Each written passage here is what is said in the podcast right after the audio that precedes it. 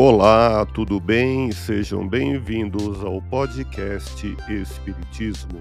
Aqui é o Paulo e vamos apresentar os fundamentos da doutrina espírita com estudo da obra O Espiritismo na sua expressão mais simples, capítulo histórico do Espiritismo, publicado em Paris em janeiro de 1862.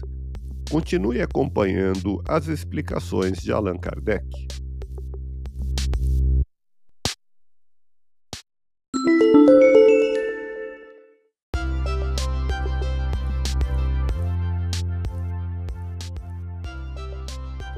A visão permanente geral dos espíritos é bem rara, mas as aparições individuais são bastante frequentes, sobretudo no momento da morte.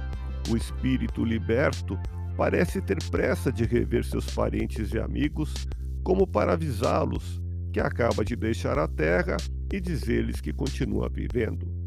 Que cada um junte suas lembranças e veremos quantos fatos autênticos desse tipo de que não nos apercebíamos aconteceram não só à noite, durante o sono, mas em pleno dia e no estado mais completo de vigília. Outrora, víamos esses fatos como sobrenaturais e maravilhosos e os atribuíamos à magia e à feitiçaria. Hoje, os incrédulos os atribuem à imaginação, mas desde que a ciência espírita nos deu a chave, sabemos como se produzem e que não saem da ordem dos fenômenos naturais.